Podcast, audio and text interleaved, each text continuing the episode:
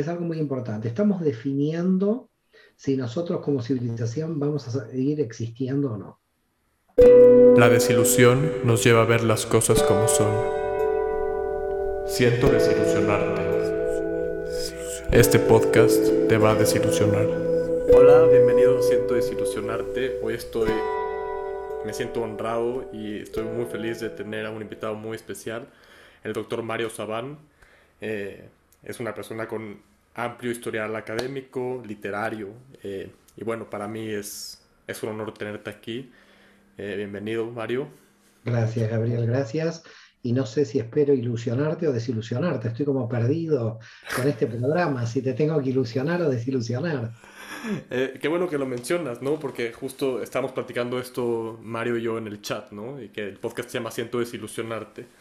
Como, como ya saben todos los que, los, los que nos escuchan, porque eh, pues la desilusión es quitarnos la ilusión, la, la, venda de la ilusión y ver las cosas eh, pues más en, su, en, su, esencia, pues, ¿no? Y a nosotros mismos también. Eh, y es por eso que se llama Siento desilusionarte. Entonces yo, de hecho, le dije, le dije a Mario, le dije Mario, pues la desilusión puede ser un regalo, ¿no? Que te da, que te da la vida. Alguien que te desilusiona puede darte un regalo. Y Mario me contestó, pues, que todo es un regalo. Entonces estaría muy padre empezar a hablar de eso. Así es, sí. En realidad, desde el punto de vista de la Kabbalah y el mío en personal, creo que todo, digamos, en realidad, o todo es desilusión o todo es ilusión, ¿no? En el sentido de que en realidad vivimos en una ilusión material porque somos materia y desilusionarse por completo en realidad es como que no se puede por completo porque siempre hay una ilusión que te mantiene alejado de la matriz. Entonces, pero volviendo al tema de que todo es un regalo, eh, yo entiendo que todo es un regalo, es decir, la vida, la muerte, la luz, la oscuridad, de todo se aprende, ¿no? Eh, a veces en la teoría lo repetimos hasta el hartazgo, de todo se aprende, de todo se aprende, la gente te escucha y me escucha y dice de todo se aprende, pero bueno, es curioso eh, que si lo seguimos repitiendo es que no hemos aprendido mucho, porque si no, ya lo hubiéramos aprendido y no tenemos que repetir de todo se aprende pero mm, siempre que estamos repitiendo de todo se aprende. La primera prueba es que no hemos aprendido mucho y la segunda prueba es eh, de que sí, realmente, que no es un eslogan, que realmente se puede aprender en serio.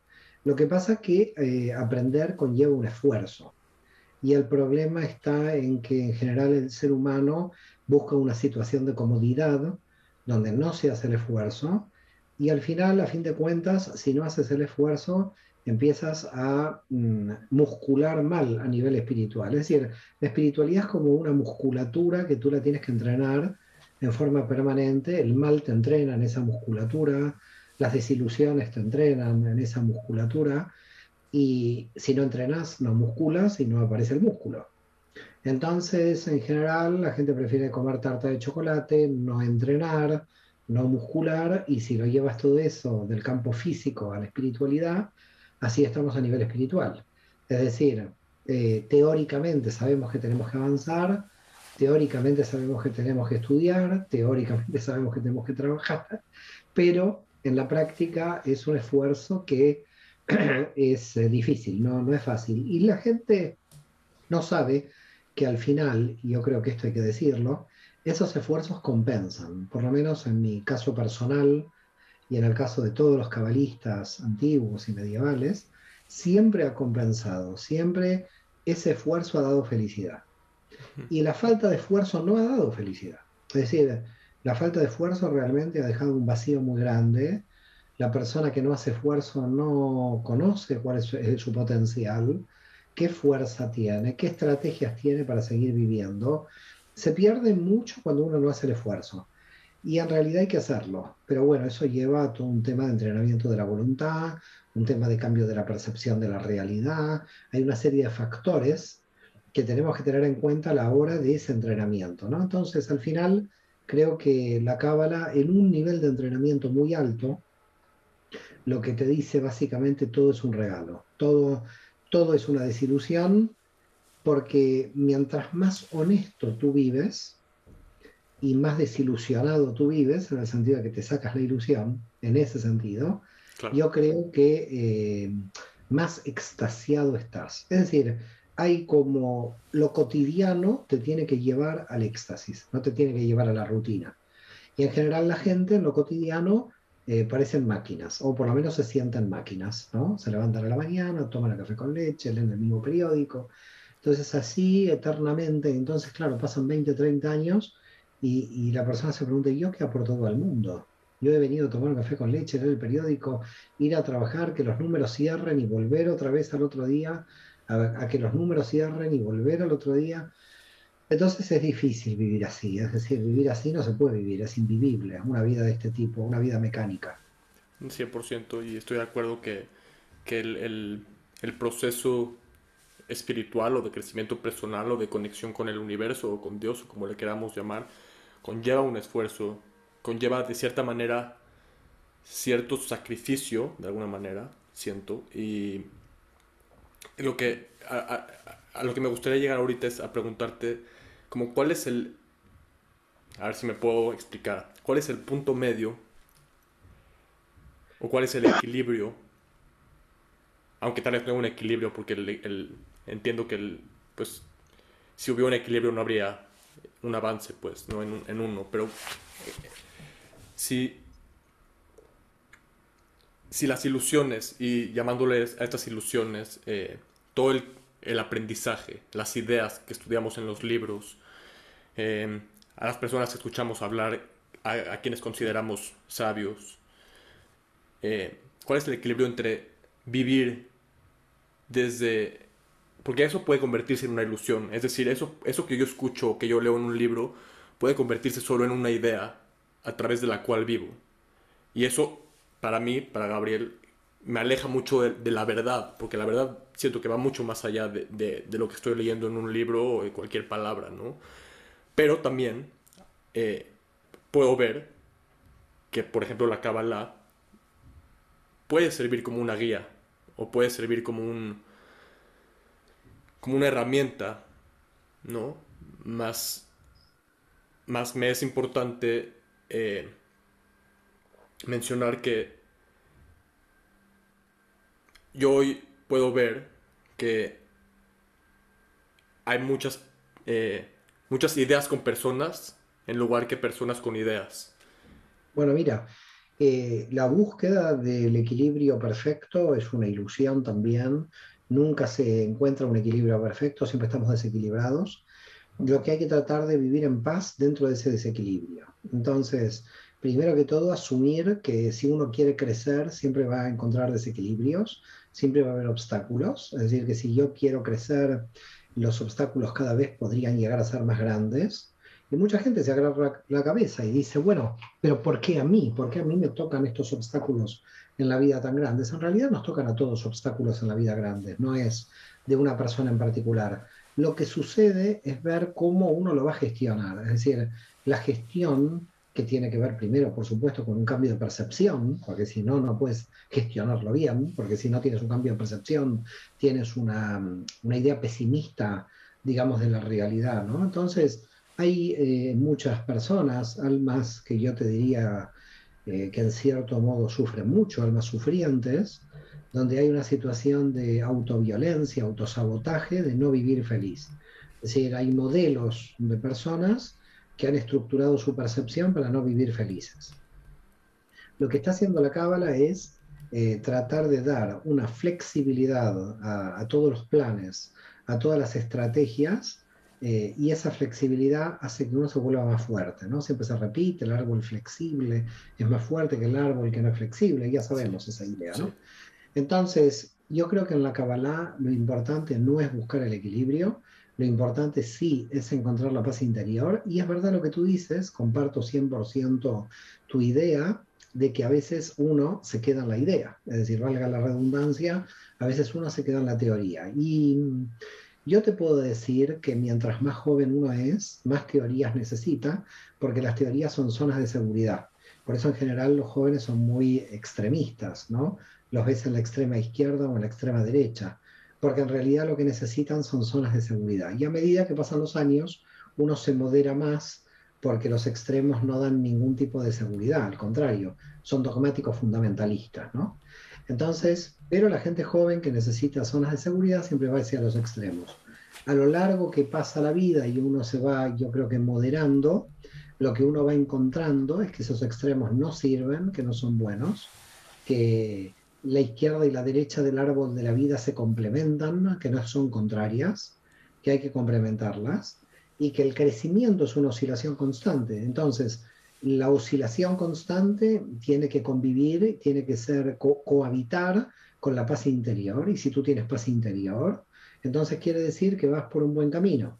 Mientras más paz tienes, mientras más guerra tienes en tu vida, mientras planteas más conflictos, mientras planteas más guerras donde todo es una serie de conflictos, quiere decir que no tienes paz interior. Las personas que no tienen paz interior terminan o enfermas o enfermando a los demás. En general, eh, ese es un tema, ¿no? Es decir, la búsqueda de la paz interior es clave para no enfermar ni enfermar a los demás.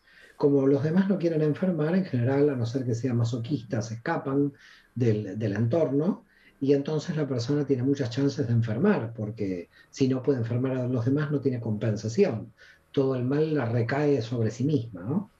Entonces, cuando nosotros hablamos de, equilibrio, en la cábala hablamos de desequilibrio eh, moderado, para llamarlo de alguna manera, estamos hablando de la oscilación de lo femenino y lo masculino para poder crecer. Y el precio a pagar de crecer es siempre el desequilibrio. Ahora, se puede convivir con un desequilibrio con paz interior. Es decir, podemos tener paz interior y al mismo tiempo eh, poder estar desequilibrados. Porque el desequilibrio no nos tiene que desequilibrar, el desequilibrio nos tiene que enseñar. Si el desequilibrio nos desequilibra, estamos mal. El desequilibrio nos tiene que enseñar. El desequilibrio existe para enseñarnos. En la medida en que aprendemos, crecemos y en la medida en que no aprendemos, nos bloqueamos. Entonces fíjate que lo que estamos hablando aquí no es equilibrio-desequilibrio, es qué percepción tengo de los desequilibrios, porque desequilibrios hay siempre completamente, ¿no? ¿Qué, ¿Qué, puedo aprender de este, de, este desequilibrio y de este obstáculo que mencionas, ¿no? Y siempre desde la paz interior, siempre tal vez, bueno, esto, esto yo lo relaciono con tal vez no identificarme tanto con el problema, sino con el, el, que, el que está observando el problema de alguna manera y poder eh, rescatar eh, ciertos aprendizajes de cada obstáculo. Y aquí me surgen dos preguntas. Uno, eh, ¿Crees que los obstáculos que tenemos en nuestras vidas están prediseñados de alguna manera? Sí, sí, totalmente. Los obstáculos están prediseñados según nuestra necesidad de crecimiento.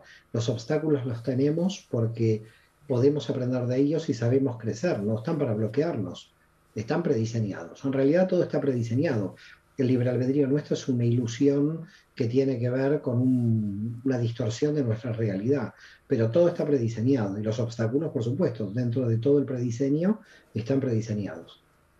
Y, la verdad es que, o sea, a mí me causa eh, una sensación hermosa el saberlo y al mismo tiempo, al mismo tiempo puedo sentir una inquietud eh, de, bueno, pues ya está prediseñado, ¿no? Y creo que no es la cuestión, la cuestión es la experiencia de vivirlo, bueno, para mí, y de, y de justo, ¿no? Eh, usar esta experiencia, prediseñada o no, libre o no, o libre o, prediseñada y no prediseñada al mismo tiempo, y libre y no libre al mismo tiempo, y poder integrar los aprendizajes que, que esto me da, ¿no? Y aquí quiero preguntarte, eh, ¿qué relación tiene la meditación en la Kabbalah? Bueno, en la Kabbalah tenemos muchas meditaciones, lo que pasa que son muy especializadas, tienen que ver con las letras hebreas, en consecuencia las personas que no conocen el hebreo tienen un problema para meditar, nosotros en nuestra escuela tenemos muchos cursos de meditación justamente por eso. Nosotros, eh, la meditación, por ejemplo, de los nombres de Dios de Abulafia, las vocalizaciones, la meditación es muy importante. Lo que pasa que el problema es que luego mientras estás meditando te baja información y esa información hay que integrarla. Y si no lees, si no estudias, si no trabajas en la realidad, no la vas a integrar nunca.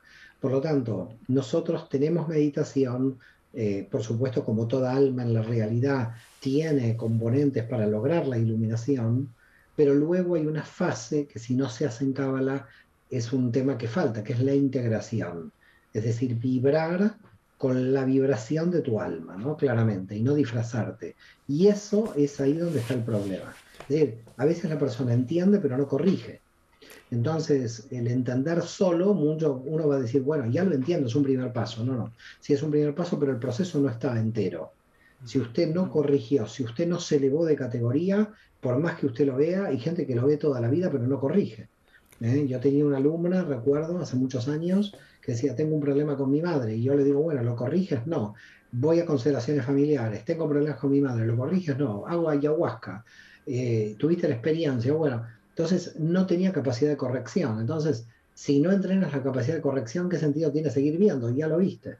Entonces a veces la psicología, semana tras semana, ve siempre lo mismo y tú dices, pero ya lo vi, le estoy pagando al psicólogo de algo que ya veo, ya veo.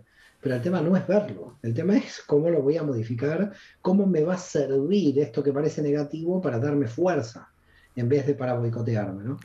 Completamente, y me, parece que estamos regresando a, lo principal, ¿no? Cómo podemos caer en la trampa de, solo quedarnos en la idea sin lograr eh, usando la palabra integración, esa integración, ¿no? Creo que la experiencia es como tener un mapa del laberinto mm. y no caminarlo. Es como, bueno, entonces ¿para qué quieres el mapa, no? ¿Para qué quieres el mapa si no lo vas a, caminar? Así es. Lo que pasa que eh, la gente que estudia mucho el mapa cree que lo caminó. Entonces hay una mente que se autoengaña creyendo que conociendo muy bien el mapa uno lo ha recorrido y no es así, sabemos que hay que recorrerlo. Eh, lo que pasa que eh, el pensamiento dilata la acción. Entonces, eh, mucha gente piensa, piensa, piensa, pero piensa para no actuar. Entonces se vuelven teóricos del pensamiento, ideólogos, teólogos, todos los logos se vuelven muy teóricos porque las teorías le permiten seguir pensando indefinidamente, pero no actuar. En la cábala, si no se actúa, si no se pone en movimiento la dimensión de Malhut, que se llama la materia, es que falta todo, porque la redención se tiene que hacer en esta realidad. No es una redención en el universo, es en la realidad de la materia. Por lo tanto, yo creo que, eh, sin criticar a nadie, porque todos estamos en el mismo saco, en la misma bolsa, la realidad es que tenemos que hacer un esfuerzo uno y uno, cada uno de nosotros, en eh, compatibilizar nuestra mente racional con la experiencia. Y no, no es fácil, no es fácil, porque a veces la mente racional se seduce a sí misma y se interglosa, como yo digo, ¿no? Se interglosa, entonces vamos buscando mejores conceptos, mejores definiciones, eh, más. Eh, y entonces llega un momento que tú ya, ya no operas en la realidad, ya hay un nivel de abstracción tal que bien no sabes lo que estás construyendo, ¿no? Entonces al final dices, bueno, pero todo esto, ¿para qué sirve? ¿Para qué, para qué estoy? Esto tiene que bajar a la realidad práctica. Y una espiritualidad sin realidad práctica no puede ser llamada espiritualidad. Es que totalmente, me encanta lo que dices. Es que es, no nada más es difícil, es, es paradójico el conocer la experiencia a través de la razón. ¿Por qué? Porque la razón, por naturaleza, pues no me vas a dejar mentir si eh, por favor, compárteme lo que piensas, pero la razón por naturaleza define, la razón por naturaleza eh, categoriza, la razón por naturaleza pone palabras en la experiencia.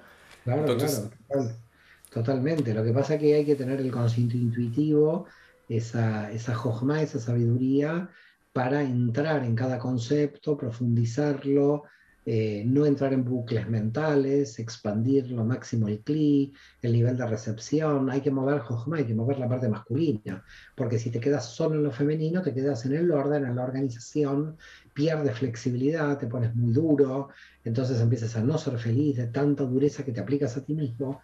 Eh, una dimensión femenina cerebral como es la vina, sin que copule, como decimos en la Kabbalah, con Jojma, sin que el elemento masculino se pueda integrar, es muy difícil construir un individuo indiviso, sino cada dimensión está haciendo otra cosa. Todo el lado izquierdo se fue de un lado y todo el lado derecho del otro. Es muy peligroso. Y estás viviendo completamente en una, en una, en una dualidad, en una separación. Y, sí, en una dualidad que todo lo que elijas es una distorsión. Elijas A o elijas B, estás en una distorsión. Porque al elegir dentro de la dualidad ya entraste en la dualidad.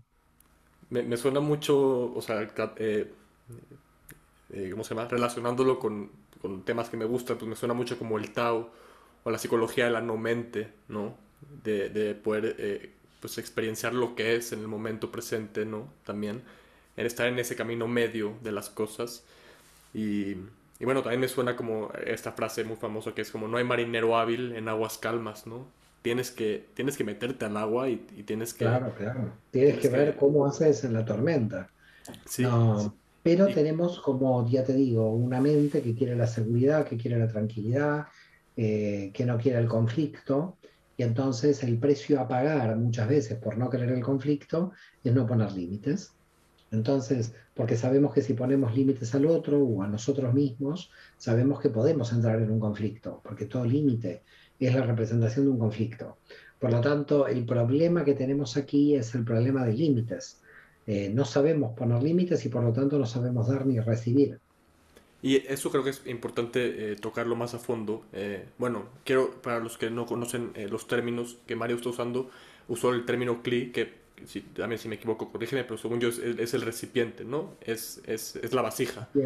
Así es, el es la vasija de contención que recibe la luz y todo en la realidad es vasija recibe la luz. Por supuesto, nuestra alma animal, en el nivel más material, también está en forma permanente recibiendo la luz. La gran pregunta es si recibimos la luz que nos merecemos. En realidad siempre recibimos la luz que nos merecemos, porque si tenemos el CLI eh, muy, muy pequeño, muy reducido, entrará ahí lo que tenga que entrar, ¿no? No puede entrar más. Al final la cábala siempre es como una especie de expansión de la vasija, así se podría definir la cábala, la ciencia de expansión de la vasija o la ciencia de la expansión del alma, que es más o menos lo mismo. Y alguien podría preguntar, bueno, ¿qué es expansión? Bueno, ahí es todo el estudio de la cábala, ¿no? ¿Qué, ¿Qué quiere decir expansión? ¿Cuándo me expando? Bueno, me expando cuando no bajo a los puntos particulares, si no voy a las leyes generales. Ahí me expando. Me expando cuando tengo sentido práctico, pragmático. Me expando cuando tomo decisiones certeras en el momento adecuado. Todo eso son expansiones. Y me restrinjo cuando avanzo demasiado y me doy cuenta que no tengo fuerza, y me restrinjo para organizar mis horarios, y me restrinjo porque veo que no llego y por lo tanto tengo que decirle al otro no llego, aunque sea un mes, es decir, si yo supiera que la clase que voy a dar mañana yo no la puedo preparar, la paso para octubre directamente. ¿Por qué? Porque entiendo de que en el tiempo que tengo no me alcanza el tiempo para todo lo que tengo. Entonces, tengo una conciencia del límite. Si no tengo conciencia del límite, no puedo avanzar. La conciencia del límite es es la fortaleza, ¿no? Entonces, cuando tú tienes conciencia del límite, entonces entiendes que el universo tiene límites, que toda forma tiene límites y que tú no te puedes culpar, entre comillas, de algo que es imperfecto, porque la imperfección es la base de la realidad. Entonces, si la imperfección es la base de la realidad, ¿cómo puede ser que estemos tan agobiados de que las cosas las queremos hacer perfectas? Porque querer hacer algo perfecto es una utopía, no existe en la realidad limitada. Sí, wow, eh, completamente. Eh, y aquí eh, quiero meter un, ejemplo. Esto de, recibir la luz, ¿no?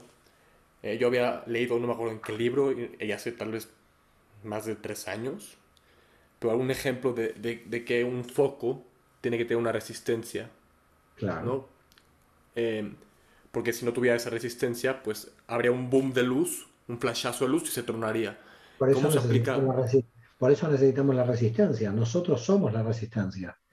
Nosotros somos la resistencia porque estamos en el campo de la materia y vamos bajando información muy alta que tenemos que reducir al lenguaje matemático, al lenguaje hebreo, a los lenguajes que tengamos para poder soportar esa luz. Es decir, en realidad acá el problema nunca fue la oscuridad.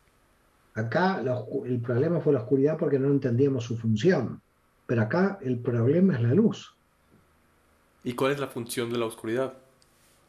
La función de la oscuridad es ver porque con luz sola no podemos ver. Claro, tiene que haber oscuridad, ¿no? Y tiene que haber algo que alumbre la oscuridad, que es justo lo que, lo que, lo, que, venimos a hacer de alguna manera. Bueno, de hecho, fíjate, ¿no? La cábala, el primer punto de expansión y de reducción del, eh, de la máxima energía del infinito en un punto para que estalle, que es el Tzimtzum, estamos haciendo una reducción terrible y una concentración terrible en un punto. Y, aquí me surge una duda también. E, este camino eh, de expansión, y bueno, si no me equivoco, es volver a llegar a, a ser lo que somos en esencia, que es Ein Sof, ¿no? De donde, no sé si, no sé si es verdad o no, según yo. Eh, nosotros, cada vez que nos conectamos más con la matriz, la matriz nos envía más información para revelar al mundo material. Exacto, exacto. Y mi pregunta aquí es, este camino es, o sea, yo, yo sé que somos un colectivo, ¿no? Pero este camino se recorre individualmente, yo como alma, o mi papel como alma en este, en, en, en, en Malhut, aquí, eh, es... El alma, el alma recorre de dos modos diferentes, hace tikum y tikum olam. Recorre, recorre a sí mismo y recorre con los demás, es decir, recorre con la sociedad y recorre con él, es decir, con los dos, y eso es simultáneo, no se puede recorrer solo esto, porque la Yesod es la familia, son los amigos, se tiene que recorrer también en familia. Y eso implica una responsabilidad. Muy grande, claro. Una responsabilidad primero con uno mismo, de que no se autoengañe. Sí, y, con, poder compartir y poder justo no nada más quedarnos en, en la parte ideática de, de, lo, de, lo, de, las experiencias, sino que... Siempre el problema es la teoría desvinculada de la práctica. Siempre el problema es a un chico, un niño, un joven universitario, darle fórmulas y fórmulas y fórmulas y no tener idea para qué sirve todo eso. Entonces, eh, no sé, es, eh, entiendo lo que tú dices y comparto. Es decir, acá estamos atrapados, sobre todo en Occidente, por el concepto, por la fuerza de la palabra eh, no dicha en aras de la Torá, sino la palabra como bucle. Es decir, al final volvemos a la doble percepción, ¿no? Tenemos una percepción negativa de la palabra, donde está el que hace un discurso y no dice nada, que es vende humo, y está la persona que tiene una alta concentración de contenido en lo que va a decir, pero el problema que tiene es la falta de tiempo de cómo lo va a decir en tan poco tiempo. Eh, es difícil, oscilamos, siempre estamos oscilando en dos extremos, hay que oscilar permanentemente. El que quiera subir a Keter tiene que oscilar. Si usted dice, no, yo me quedo en la mina, no voy a leer ningún libro más, no me interesa nada más, si usted es producto terminado, es decir, si usted cree que ya ha muerto, entonces ya está muerto, porque ya no tiene el entusiasmo para vivir. No, es que es, es impresionante, en mi experiencia, cuando yo empecé a bueno, yo empecé por la experiencia, o sea, yo empecé a descubrir todo este mundo por la experiencia desde chiquito. Y bueno, mi, mi camino obviamente, y cada camino es diferente, pero a mí me pasó desde chiquito que me desdoblaba, ¿no? Y eso fue nada más el, el, primer indicador de que hay algo más, ¿no? Y bueno, me pasa todavía, todavía hasta lo, lo aprendí a, a, a, elaborar, ¿no? Pero eso me llevó a la teoría, eso me llevó a investigar, ¿no? Y me, me, llevó a, me llevó a estudiar psicología y me llevó a estudiar pues la, la Kabbalah y espiritualidad también del Oriente y la meditación y, y Osho y Ramdas y maestros espirituales y mucha mucha teoría y física cuántica y me encantó, me, me clavé, me clavé, me clavé y eso, y eso fue así, me fui a hacer la teoría y de repente llegó un punto en donde regresé y ahorita creo que estoy en este, en este regreso. Estás retornando a la tierra prometida es que siento que, que si ahorita me preguntas, bueno, antes me, me podías preguntar qué es la verdad, y yo te, te, podría decir teorías, ¿no? Y la física cuántica, y el observador, y bla, bla, bla, y puros conceptos. Pero ahorita me parece mucho más verdadero este momento. Y esto es la, a la verdad más, más, más profunda a la que puedo llegar, ¿no? Este momento, fenomenológicamente hablando, es la expresión del universo, es el lenguaje del universo y, y, y se está hablando por sí mismo, ¿no? Entonces aquí hay dos niveles, ¿no? Está, está el nivel en donde tú y yo, Mario, nos estamos comunicando con palabras y con conceptos, pero también está al mismo tiempo este nivel en donde solo lo que estamos haciendo son sonidos, ¿no? ¿Y cuál es más verdadero? ¿Y cuál es, y cuál es falso? ¿Y, cuál, y tal vez ninguno es falso y tal vez ninguno es verdadero, tal vez ambos son iguales, ¿no? En realidad no hay que entrar en el campo de la filosofía, hay que entrar en el campo de la práctica. Debatir lo verdadero y falso hay un punto que no tiene sentido. Lo más importante es eh, vivir en paz. Y por eso decimos en la Cábala que la única verdad es la paz. Si tú crees que algo es verdadero y entras en conflicto con alguien, eso no es verdadero, porque ya hay conflicto con alguien. Pero si tú quieres encontrar la paz en el mundo inferior, eso sí es verdadero. Entonces hay un problema porque alguien podría mentir eventualmente con tal de que se mantenga la paz en el mundo inferior. Y eso no, no es visto mal en la Cábala como mentira. Está visto bien porque en realidad tú no puedes hacer una guerra por decir la verdad. Porque decir la verdad que lleva una guerra, es decir, si un amigo a ti te hizo algo, yo sé que sigues siendo tu amigo, pero tú no te enteras de lo que te hizo, yo voy y te digo, mira, yo lucho por la verdad, te voy a decir lo que tu amigo te ha hecho, en realidad lo que estoy creando es una ruptura de la amistad y un conflicto. Alguien va a decir, bueno, pero usted tenía que ser honesto, sí, pero el precio de la honestidad es romper un vínculo, sea matrimonial, sea de amistad. No, la cábala dice no. Lo que hay que hacer es recomponerlo, ayudar a que el vínculo continúe, etc. Entonces, eh, como tú puedes ver, hay muchos vericuetos en el lenguaje, muchas estrategias.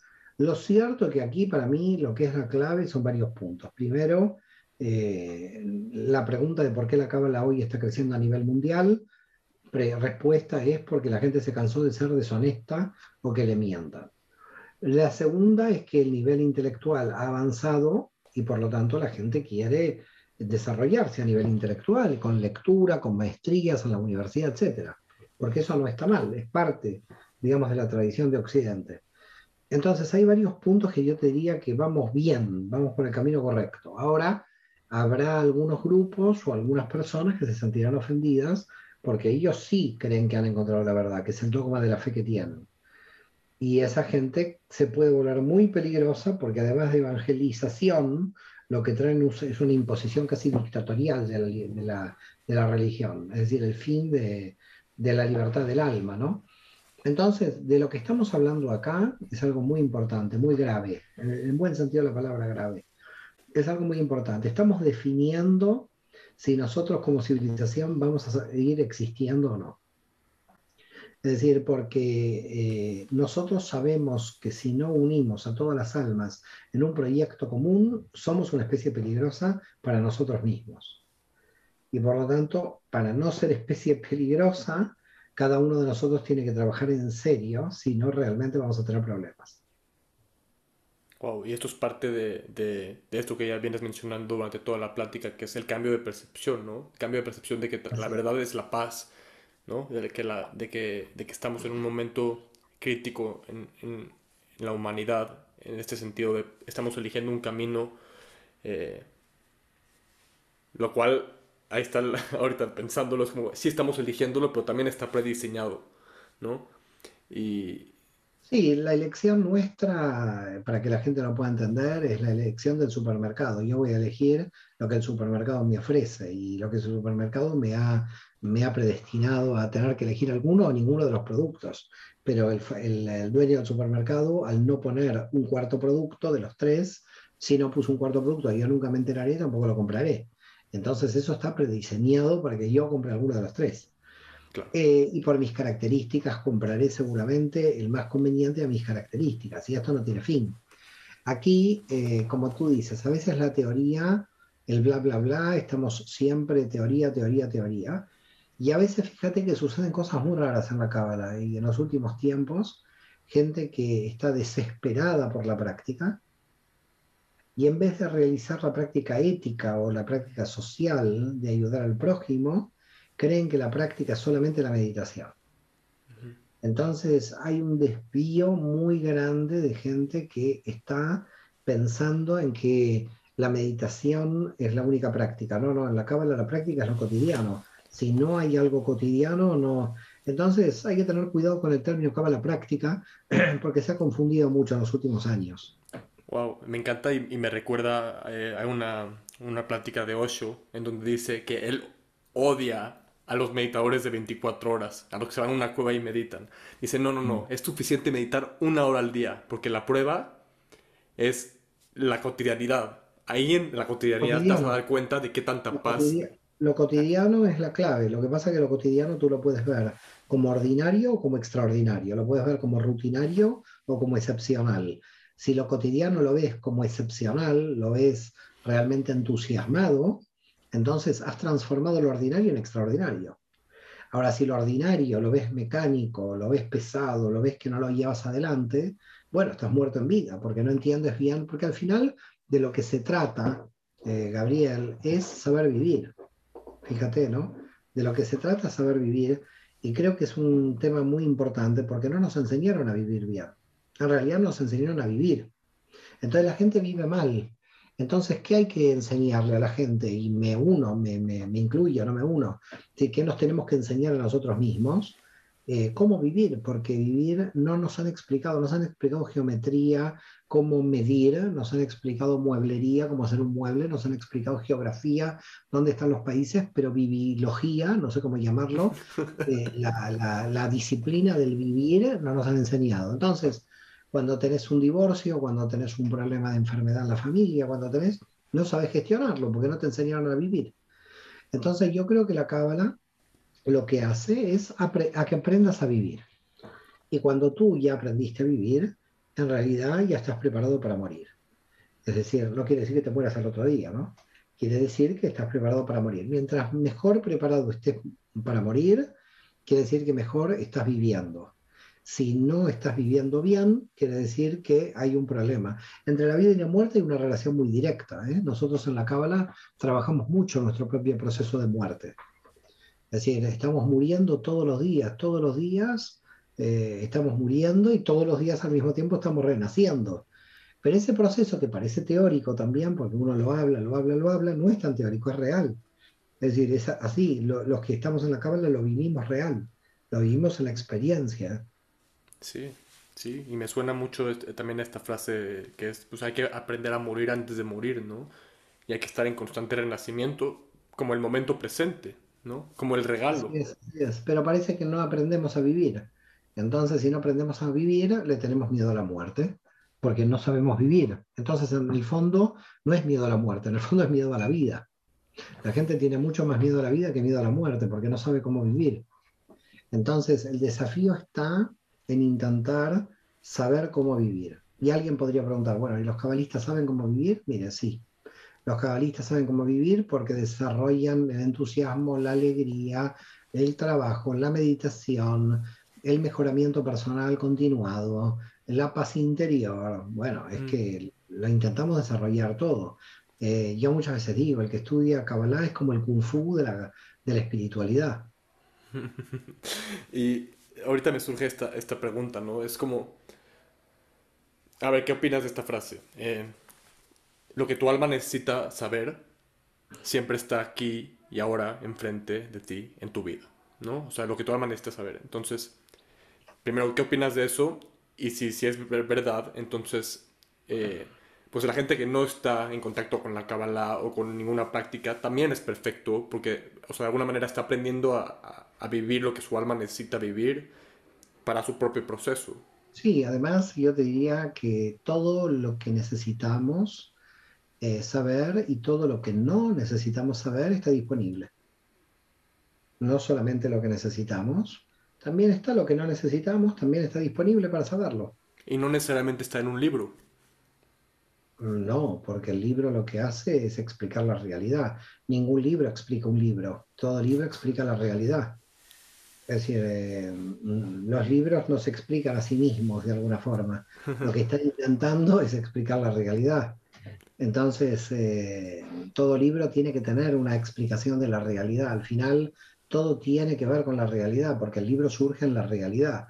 Eh, los intentos de fuga de la realidad de un libro son esos bucles mentales, a veces de los que hablamos, que también son necesarios centrar para ver cómo se seduce la mente a sí misma, intentando resolver algo por sus propios medios, sin contacto con la realidad. Y a veces, eh, yo te diría, a veces no, siempre es imposible porque la mente se enreda de tal manera de que en esa seducción pierde en algún punto contacto con la realidad.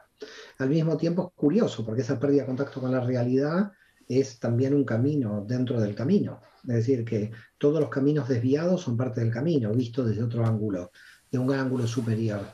Entonces, eh, también cuando entras en ese bucle, aprendes en ese bucle, aprendes lo que te da el bucle, aprendes a eh, salir del bucle, y aprender a entrar en el bucle, saber cuál es el bucle y salir del bucle es parte del camino que necesitabas. Entonces al final el bucle no fue una trampa, el bucle fue parte de tu camino de crecimiento. Sí, y es parte de la, de la, oscilación que dices, ¿no? Totalmente. Este, Lo que pasa es que a veces uno oscila de modo que no oscila, porque la mente te hace, la mente te hace oscilar, eh, a veces teóricamente, donde no te hace oscilar en la práctica. Y te hace oscilar teóricamente y te ilusiona de que estás oscilando y te autoengaña de que estás oscilando cuando en realidad no oscilas. Entonces tienes que oscilar con la experiencia. Entonces la teoría y la experiencia tienen que oscilar. Cuando oscila solamente una idea de la teoría con otra idea de la teoría, en realidad se empieza a formar el bucle. Entonces no hay una oscilación real. Hay una oscilación teórica que autoengaña al alma creyendo que está oscilando. En definitiva, el alma cree que crece, pero lo único que crece es el bucle. Y, al mismo tiempo, pues es parte de, lo que esa persona a nivel eh, superior o de alma, pues es lo que su, alma vino a experimentar, ¿no? Esa, esa desviación. Sí, sí, sí, todo, todo lo vino a experimentar, solamente que eh, es mejor que empiece a salir de esa experiencia a una experiencia un poco más pacífica y a que no viva en una experiencia de dolor toda la vida, ¿no? Es decir, claro que vino a experimentar eso, pero venir a experimentar eso no quiere decir estancarse en eso, porque cuando uno ya aprendió pasa de grado. No es que cuando uno aprendió se queda en ese mismo grado. La gente confunde la experiencia con la enseñanza que, que uno tiene que superar. Toda experiencia es una enseñanza a superar. Pero si una experiencia te hace quedar en el mismo nivel siempre, quiere decir que en el fondo esa experiencia no te ha enseñado. Si alguien se mantiene en el mismo nivel de la experiencia, creyendo que tiene que seguir aprendiendo de esa experiencia, quiere decir que el aprendizaje no está terminado. Cuando el aprendizaje está terminado es cuando ya no necesitas esa experiencia. Sí, me hace, me hace todo el sentido del mundo y se me viene esta imagen de es como quedarte estudiando para un examen y solo quedarte estudiando para el examen y quedarte estudiando para el examen toda la vida sin nunca hacer el examen, ¿no? Y nunca ver si, ya, si realmente ya pasaste de grado y, y tal vez ese examen es llevarte a la experiencia y tal vez esa experiencia, como dices, una vez trascendida, ya no se tiene que repetir, ¿no? Es, como, es, como, el, es como la paradoja de, de escribir el libro infinito. Es decir, el libro infinito es aquel libro que lo contiene todo, pero ningún libro lo puede contener todo porque tiene que tener un final. Por lo tanto, tú sabes que cada vez que vas a leer un libro, siempre va a haber una decepción al final del libro, porque lo que estás buscando nunca está en el libro, está más allá del libro. O más acá. Sí, lo que pasa es que el más acá y el más allá es lo mismo. Es lo mismo. Sí, sí, sí. Y bueno, una vez yo le pregunté a, a una persona religiosa, ¿no? Le porque tiene, a mí me gusta mucho entablar este tipo de conversaciones y obviamente no lo, se lo hice en ningún, en ningún tipo de, ofensa, fue, fue genuinidad, fue, curiosa, fue curiosidad genuina, ¿no? Y le dije, ¿y cómo vives tu espiritualidad, no? Y, me, no me supo contestar, me dijo, no, pues yo solo leo lo que dice pues, la Torah y sigo lo que dice la Torah, ¿no? Y ya dije, pues está bien, no, no quise indagar más porque lo respeto al 100%, ¿no? Pero creo que es... Híjoles, iba a decir la palabra trampa, pero al mismo tiempo no, por lo mismo, porque es parte del proceso. El, él, eh, si la persona, él o ella, no sé con quién hablaste, pero eh, si la persona con la que hablaste está feliz en ese nivel, la espiritualidad que él tiene está satisfecha en ese nivel. Tú no puedes ser juez de la espiritualidad de los demás. Por lo tanto, el problema que puedes entrar es que tú puedas estar tratando de medir la espiritualidad del otro. Y tú no puedes medir la espiritualidad del otro. La persona puede vivir en ese nivel literal toda la vida en su máximo potencial en la literalidad de la Torah, sin necesidad de buscar secretos, sin necesidad de, de seguir, entre comillas, avanzando, porque todo su avance lo hace ahí, su alma necesita eso. Por lo tanto, yo te diría que hay que tener cuidado con describir o, intentar medir la espiritualidad, porque es imposible. En su interior, eh, si la persona está satisfecha, ya la medición es 10, es perfecta. Entonces, mm, si la persona está con la Torah, con el Corán, con el Evangelio, y la persona está ahí feliz de la vida, en consecuencia, mm, la verdad, ahora, si la persona te manifiesta y te dice, mira, estoy con la Torah y yo no me siento feliz, es otra historia. Pero si la persona te está diciendo, mi espiritualidad va por aquí, yo leo la Torah todos los días y con, el, con lo literal de la Torah o con lo literal del Corán o con lo literal de lo que sea, yo estoy bien, uno no es juez para sacar a nadie de ese lugar, al contrario. Hay que felicitar a la persona que ha encontrado la paz interior ahí. Claro, claro, y, me quedo con eso, ¿no? Me encanta, y sí. Y, y justo retomando lo que, lo que mencionas sobre la, una verdad muy profunda de la Kabbalah, es la paz interior y que, y que De hecho, hasta me acuerdo de un rabino, eh, me contó una historia, no me acuerdo, tal vez te la sabes tú, pero uno de los patriarcas, creo, eh, para mediar entre dos relaciones, tuvo que mentir a los dos y dijo, no, pues fíjate que tal quiere hablar contigo porque se quiere reconciliar y le dijo lo mismo al otro. Mm. Y, era mentira, ¿no? Pero al final eso funcionó como... Sí, pues, porque lo que se busca en realidad es que no exista conflicto, que no exista guerra. En el mundo inferior, como la llamamos nosotros, en el mundo de la materia, debería existir una paz permanente que nos permita estar tranquilos y, que, y crecer tranquilos y no entrar en conflicto. Todo conflicto implica que no estamos resolviendo la oscilación de manera natural, estamos entendiendo la oscilación como una contradicción. Y cuando alguien eh, no entiende la oscilación, sino que lo entiende como contradicción, eh, lo que ha realizado es dogmatizar los dos puntos de la oscilación. Si no, no existiría ninguna contradicción. Entonces, en general la mente es autocontradictoria porque no oscila rápidamente y entonces eh, la persona entra en conflicto con sí misma y con los demás. Entonces, por eso digo que los conflictos se pueden terminar si se cambia la percepción, pero el problema es que requiere mucho trabajo. Y decirle a la gente que hay que meditar y que no requiere mucho trabajo es mentirle. Entonces yo creo que una de las cosas que tiene la espiritualidad de la cábala es que intentamos no mentir, en el sentido de decirle honestamente de que el trabajo es un trabajo largo, un trabajo de donde tienen que estar todas las dimensiones puestas en funcionamiento, donde hay un éxtasis intelectual e intuitivo al mismo tiempo, donde el mundo es simultáneo y no sucesivo, donde las contradicciones desaparecen porque oscilan, todo nos lleva a que los conflictos podrían desaparecer. El problema es nuestra percepción mental que hace que no desaparezcan los conflictos. Ahora, hay gente que vive en los conflictos y sí, porque se identifica con esos conflictos. Hay gente conflictiva porque ha tomado una identidad conflictiva, ha elaborado una identidad conflictiva. Eh, en general aparece básicamente por baja autoestima, la identidad conflictiva, porque tiene la paranoia de ser perseguida por todos los demás, pero luego con el tiempo esta persona adquiere una eh, yo te diría, una especie de identidad victimista. Y entonces esa identidad victimista hace que es un ego camuflado, la identidad victimista, porque el que se cree víctima y no es víctima es un ego que está actuando de otro modo, buscando otra estrategia para ser percibido, para ser visto por los demás. Entonces, eh, lo que primero hay que hacer es no identificarse con la agresión, no identificarse con el conflicto, al mismo tiempo poner límites que mucha gente no los entiende porque cree que va a caer en el conflicto al poner límites. Poner límites es algo muy doloroso, muy complicado. La realidad material tiene límites y hay que saber ponerlos. Y justamente saber ponerlos adecuadamente a los límites es en realidad eh, realmente vivir en paz. Porque hay gente que no vive en paz justamente porque no puede poner los límites. Entonces los límites son necesarios para vivir en paz.